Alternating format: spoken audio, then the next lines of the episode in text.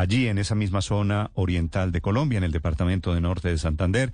Fue una noche difícil para los habitantes de Teorama, en el Catatumbo, por un ataque de la guerrilla en contra de la estación de policía desde el lugar. Cristian Santiago. Néstor, hombre fuertemente armado, se apoderaron del casco urbano y de la zona montañosa en Teorama, una población en la zona del Catatumbo.